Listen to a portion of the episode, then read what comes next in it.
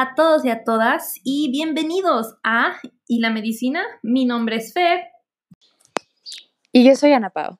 Y en este programa nosotras hablaremos sobre la situación del cáncer en México actual, dada la falta de medicinas y diferencias socioeconómicas, las cuales desembocan en una diferencia de instalaciones, servicios y lo más importante es que dependiendo de ese nivel socioeconómico, cambia el tratamiento que se le puede ofrecer a una persona.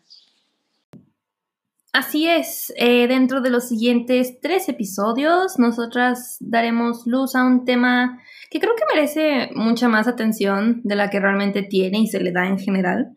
Em, cuando se habla de un sistema de salud en México, nadie realmente diría que es ejemplar y pues ahora sí que más que nunca, em, que nos encontramos en medio de una severa pandemia, em, parece que es el momento perfecto y pertinente para remarcar la, necesidad que tiene un país de un sistema de salud que es pues confiable, hábil y que, que esté bien equipado.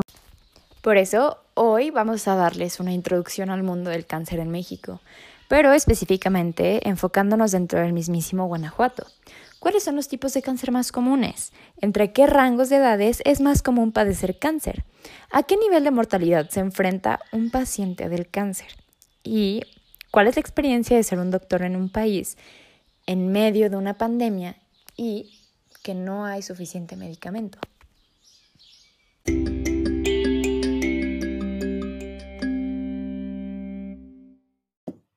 Bueno, como habíamos mencionado, eh, vamos a estar hablando del cáncer en este podcast. Y el cáncer no es, no es un asunto nuevo para nadie.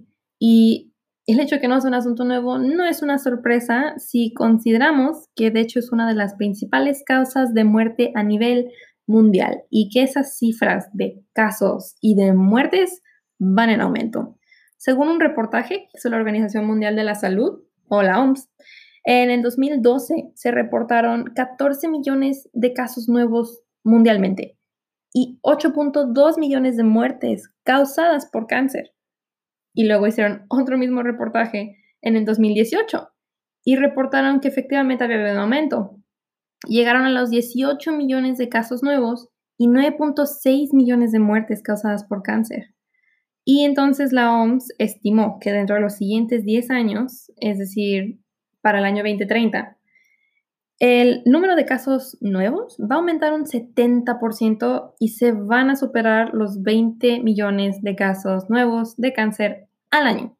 Y claro, México no es una excepción a esto. De hecho, el cáncer es la tercera causa de muerte a nivel nacional y eso es 14 de cada 100 muertes que son por cáncer y eso equivale al 12% de todas las muertes en México.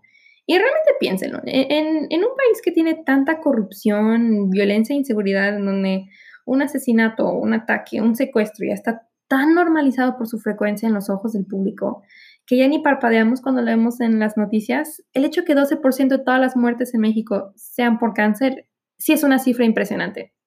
Y creo que puede parecer que 12 es, pues es un número pequeño, pero estamos hablando de miles de personas y no solo de, de, un, de una sola demográfica, o sea, estamos hablando de personas de todas las edades, desde un bebé chiquito de meses, de un año, hasta un adulto de la tercera edad. Realmente con el cáncer nadie se salva.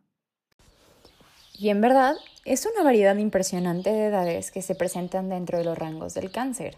En Guanajuato, por ejemplo, la INEGI encontró que el cáncer que más afecta a menores de 20 años es leucemia, que en mujeres la demográfica más afectada eran aquellas que tenían entre 0 y 4 años, mientras que en hombres la mayoría de los afectados tenían entre 15 y 19 años. De hecho, los pacientes que presentaron mayor nivel de letalidad en ambos sexos fueron los pacientes entre 15 y 19 años. En cuanto a la mortalidad de menores, encontraron que en Guanajuato 5.8% de los menores murieron por padecimiento de algún tumor maligno o benigno y que dentro de esta cifra los tumores relacionados a leucemia representaron 2 de cada 100.000 muertes de menores. Y las cifras no mejoran cuando se habla de los mayores de 20 años. Si algo es que empeoran cuando a letalidad y mortalidad se sube ese tipo de estadísticas. Porque, por ejemplo, en hombres, Los tumores malignos que más afectan son las neoplasias. En órganos digestivos y en mujeres el cáncer de mama es el principal tumor maligno. En cuanto a edades, el grupo de hombres que presenta mayores casos de tumores malignos son aquellos que tienen entre 64 y 75 años, mientras que en mujeres son aquellas que están entre 40 y 59 años, las que presentan mayor probabilidad de tener un tumor maligno. Los adultos representan niveles más altos de letalidad que los menores, especialmente hombres de 60 a 64 años y mujeres de 75 a 79. Finalmente, la tasa de mortalidad viene de los tumores de órganos digestivos, representando 29 de cada 100.000 muertes de mayores de 20 años de edad, seguidos por tumores en órganos genitales, con 14 de cada 100.000. Y sabes, aún habiendo leído y pues ahora escuchado las cifras que nos dan y los datos que nos proporciona la OMS y la INEGI, es Creo que aún así es difícil entender la magnitud y la mera cantidad de personas que están implicadas en estos porcentajes. El, cáncer no es un diagnóstico raro, es común y se va a volver más y más frecuente en el futuro. Y por eso creo que uno pensaría que se le iba a dar un enfoque principal a la prevención y tratamiento de casos de cáncer. Y pues esta no es la realidad. Y por años, México ha sufrido un desabasto de medicamentos y ha dejado a miles de pacientes sin posibilidades de mejora y a sus doctores del sector de salud público los deja en una posición, pues una posición de impotencia. Y por si fuera poco, el gobierno acredita el desabastecimiento a la monopolización de los medicamentos por la parte de empresas farmacéuticas y abrieron una investigación contra farmacéuticas PISA por la monopolización del tratamiento del cáncer. Sin embargo, esta misma empresa aún así logró conseguir 20% de los contratos para el abasto de medicamentos oncológicos. Y pues por eso aún vemos historias que niños mueren en ambulancias porque en hospitales ya no tienen cómo traerlos, porque padres de familia no pueden comprar medicamentos para el tratamiento de sus hijos. Literalmente no se encuentran en el país, pero aún así se siguen haciendo contratos con esta farmacéutica PISA, de la cual ya se habría abierto una investigación. Esto es la definición de una incongruencia. Pero bueno, realmente tal vez nosotras no somos las mejores para explicar este tema, pero pues ¿quién mejor para explicar todo esto que un doctor? Justo para eso, el día de hoy tenemos a un invitado muy especial que creo yo nos puede ayudar a comprender mejor el tema y saber qué está pasando realmente con esta situación. Él es el doctor Gabriel Cortés.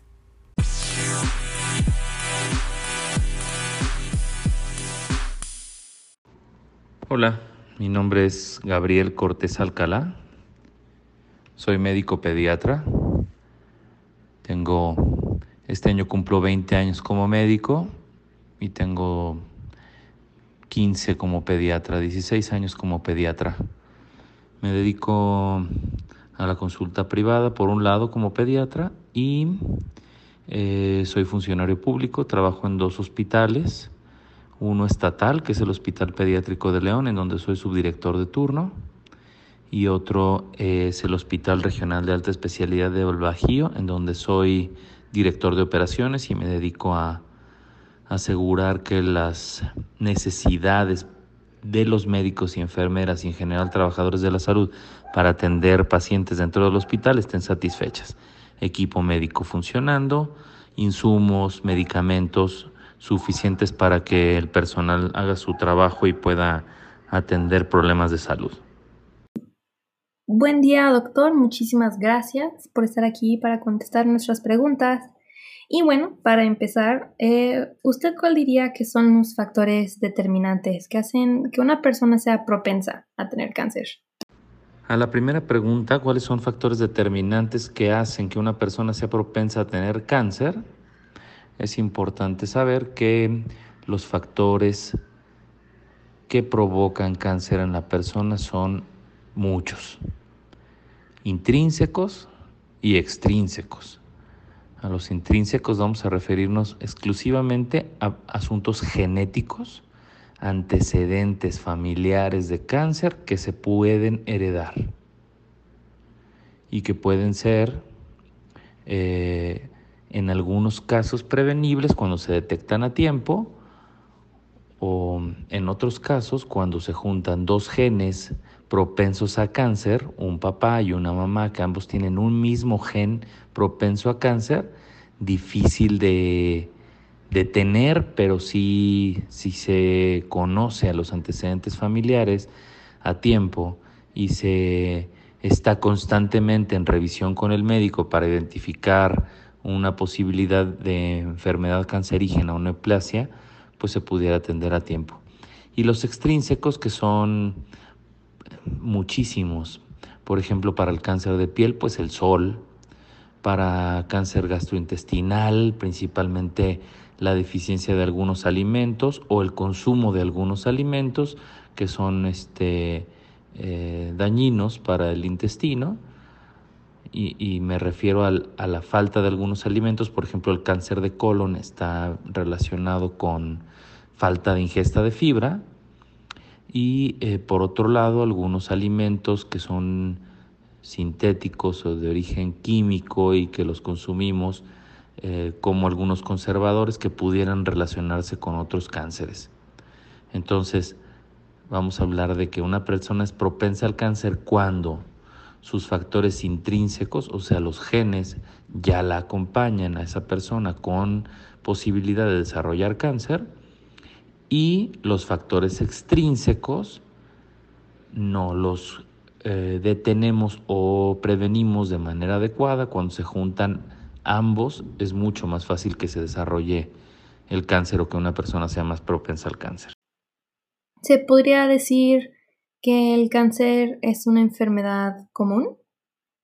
En cuanto a la pregunta número dos, ¿se podría decir que se trata de una enfermedad común? Bueno, eh, en los últimos 10 años, los tumores malignos están dentro de las primeras cinco causas de muerte en adultos eh, en México. Entonces, pues definitivamente es una enfermedad muy común, prevenible en su mayoría, curable en algunos casos.